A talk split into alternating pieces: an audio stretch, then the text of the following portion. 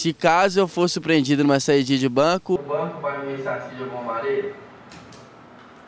Problema grave que tem ocorrido nos últimos tempos é a chamada saidinha de banco, ou seja, você vai e faz um saque volumoso de dinheiro e alguém já está te aguardando para fazer né, o assalto a você.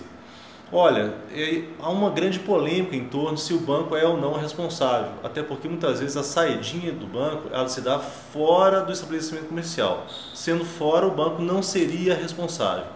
Entretanto, já houve decisão judicial aqui mesmo em Minas Gerais de forma a responsabilizar o banco por essa saidinha. Por quê? Porque o crime começa dentro da agência, então ele é continuado para fora. Então, como ele se inicia na agência, aí os juízes têm entendido que o banco é responsável por danos causados ao consumidor. De qualquer forma, é importante você estar atento aos itens de segurança em relação ao saque bancário e, principalmente, se houver algum problema, reclame no órgão de defesa do consumidor, junto ao seu gerente ou até mesmo à justiça, se for o caso. Vejamos a próxima pergunta. Se um hacker invadir minha conta bancária, clonar minha conta e roubar meu dinheiro, eu tenho algum direito? Foi aprovada recentemente aqui no Brasil uma lei que coloca como crime invasões de contas privadas na internet, das redes sociais, contas bancárias e assim por diante. De qualquer forma, independente dessa lei que foi aprovada, o Código de Defesa do Consumidor é muito claro. Primeiro, o banco oferece um serviço. Se oferece o serviço, tem que ser seguro ao consumidor. Segundo lugar, o banco ele é responsável de forma objetiva por danos causados ao consumidor. O que, que significa isso?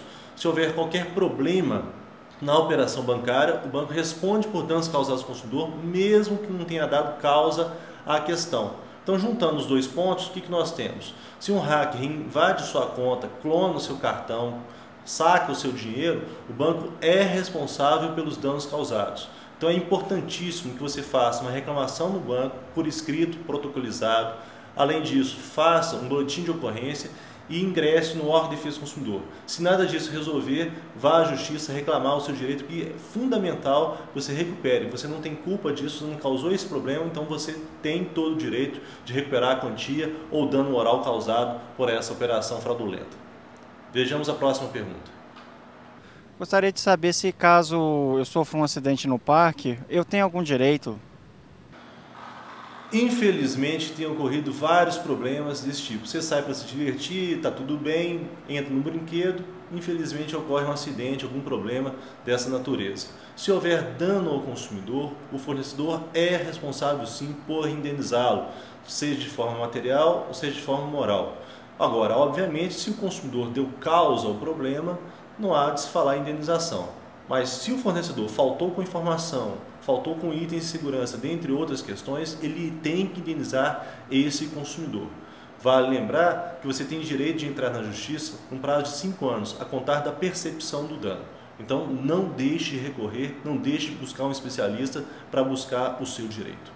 Esse foi o Consumo Direito dessa semana. Qualquer sugestão, crítica, quer conversar conosco, entre nas nossas mídias sociais ou no e-mail que se encontra na nossa tela. Um abraço e obrigado.